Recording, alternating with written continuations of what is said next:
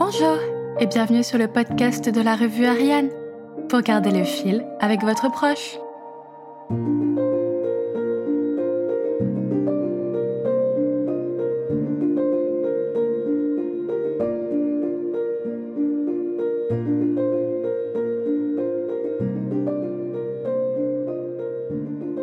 Bienvenue dans ce nouvel épisode du podcast d'Ariane, la revue Installez-vous confortablement car je vous emmène avec moi dans mes valises direction le Tibet.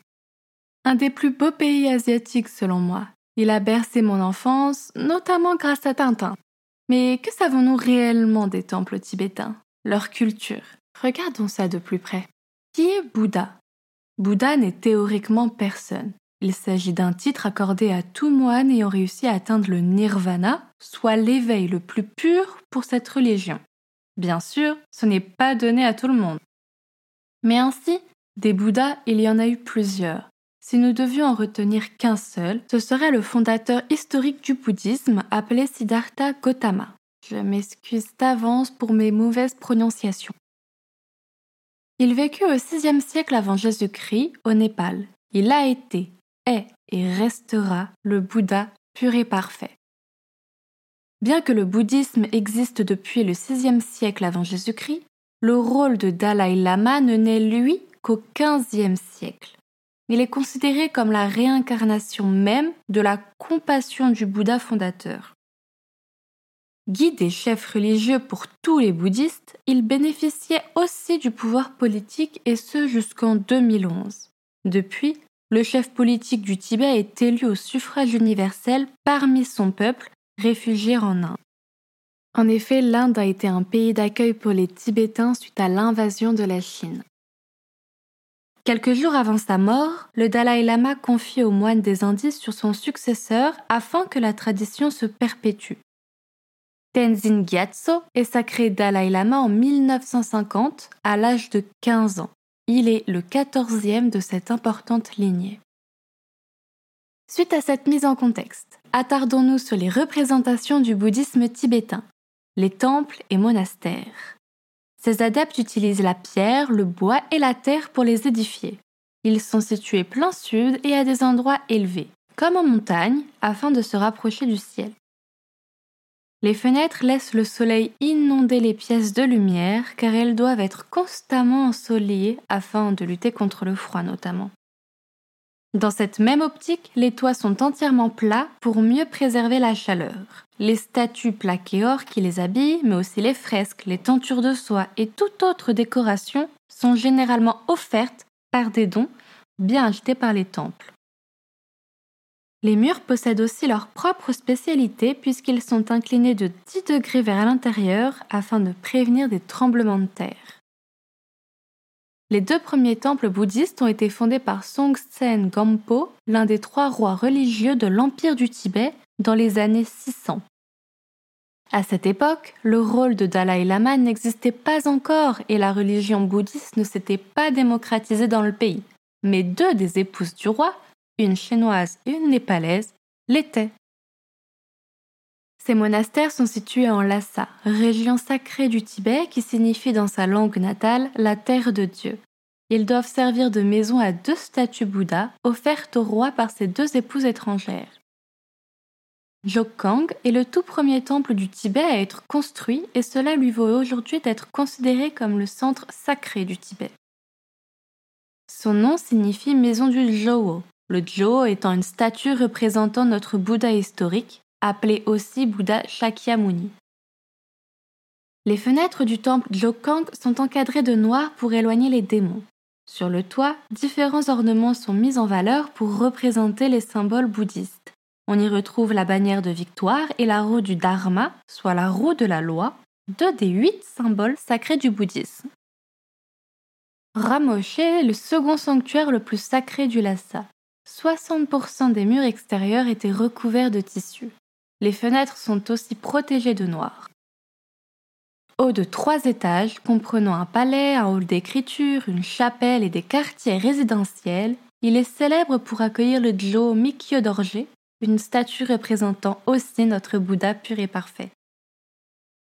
La religion bouddhiste reste partagée entre les aristocrates, mais bon nombre de Tibétains ne l'embrassaient pas encore à cette époque.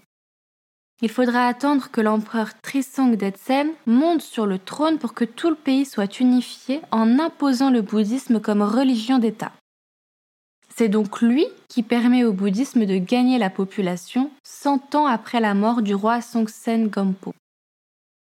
Le premier monastère du Tibet initié par l'empereur est Samye, Grâce à ce dernier, on devine la grande influence qu'avait l'Inde sur le pays, car il déborde d'influences multiples comme le Han ou l'hindouisme. Il a été construit sur un oasis et plusieurs chapelles ainsi qu'un palais le composent. À l'extérieur se dressent quatre pagodes de couleurs noire, blanche, verte et orange. Attardons-nous sur ces distinctions de couleurs, voulez-vous? Dans notre famille des cinq Bouddhas, chacun a une couleur de prédilection. Le blanc est la pureté, l'émancipation de l'âme vers la foi. La mère du Bouddha fondateur aurait même rêvé d'un éléphant blanc pour prévenir de sa naissance. Le bleu est symbole de méditation, de guérison et de sagesse. Le vert représente le karma, l'harmonie et l'équilibre. Le jaune incarne la rénonciation au matérialisme. Couleur de l'humilité, les moines sont les seuls à pouvoir la porter, signe distinctif. Le rouge est la couleur duale qui symbolise aussi bien la force de la vie, la dignité et la chaleur que la force de destruction. Le orange est présent dans certains courants bouddhistes et elle représente l'intelligence. Bon, sautons désormais dans le temps. Retrouvons notre Doloréal préféré, si vous le voulez. Nous sommes en 1617 désormais.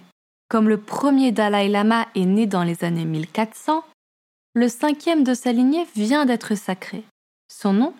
Lozeng Gyatso, surnommé le Grand Cinquième. En effet, il est célèbre pour avoir érigé le palais de Potala, résidence principale de tous ses successeurs, jusqu'à la fuite de Tenzin Gyatso, le Dalai Lama actuel, en 1959. Ce palais est l'exemple le plus important de l'architecture tibétaine. Il est nommé d'après le mont Potalaka, une montagne en Inde consacrée au recueillement. Construit sur la colline rouge en Lhasa, à 3700 mètres d'altitude, il est d'ailleurs juste à côté du temple Jokang. Débuté par le roi Songtsen Gampo, il ne se compose à l'initiale que d'une caverne à méditation et d'une chapelle. Ce dernier fut malheureusement détruit par la foudre au IXe siècle. C'est donc pour cela que Loseng Gyatso, le cinquième Dalai Lama, reprit cet édifice en 1645 en y ajoutant le Palais Blanc, ancienne résidence de ses successeurs, servant aujourd'hui comme quartier administratif. Il comprend la grande salle de cérémonie avec le trône, les appartements privés de ce dernier et la salle d'audience occupant le dernier étage. Le palais rouge renferme aujourd'hui les reliques des précédents Dalai Lama. Au total, c'est plus d'un millier de pièces réparties sur 13 étages. Les murs massifs, légèrement en pente, sont imposants.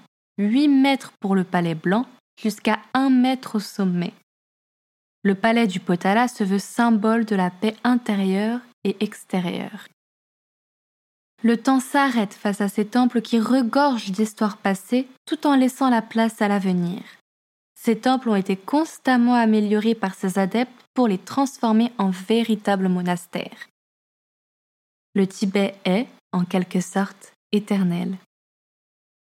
J'espère que cet épisode vous aura plu et aura attisé votre curiosité sur le Tibet, car j'ai dû un peu raccourcir cet article, mais vous pouvez tout à fait vous renseigner par vous-même. C'est un pays qui ne manque pas d'histoire et d'architecture. Concernant l'activité que j'ai proposée, il s'agit d'une recette, le curry de bœuf tibétain. Un plat simple, épicé et gourmand. C'est ce qui définit cette recette. Attention toutefois au niveau des épices, hein. à vous de doser à votre guise. J'ai volontairement baissé la dose d'épices dans la recette. Il vous faudra 2 yaourts nature, 400 g de bœuf relativement épais et un peu gras, 4 pommes de terre, 3 oignons, 2 tomates, un bâton de cannelle, une anis étoilée, une cuillère à café de paprika, 2 cuillères à café de curry, 2 sauces soja, d'ail lyophilisé, et 3 cm de gingembre. Je vous invite à couper le bœuf en morceaux avant de le mélanger. avec les yaourts, le curry, le paprika, l'ail, la sauce soja et le gingembre râpé dans un saladier. Il faudra mettre ensuite l'ensemble du saladier au frais pendant deux heures. Pendant ce temps, vous pouvez déjà émincer les oignons et couper les tomates. Les pommes de terre doivent être cuites à l'eau, mais elles doivent rester fermes pour pouvoir être coupées en morceaux. Je vous invite à les préparer pendant que la viande se repose. Une fois les deux heures écoulées, faites revenir les oignons dans une casserole chaude et ajoutez le bœuf et sa marinade. Vous pouvez ensuite intégrer la cannelle et la badiane. Laissez mijoter une bonne quinzaine de minutes, puis incorporez les tomates coupées avant de laisser le tout cuire durant 10 minutes. Enfin, mettez-y les pommes de terre et laissez le feu allumé afin que tout le plat soit à même température. Salez, poivrez et régalez-vous. On se retrouve pour notre prochain épisode du podcast Ariane la Revue Lue. Prenez grand soin de vous et à très bientôt.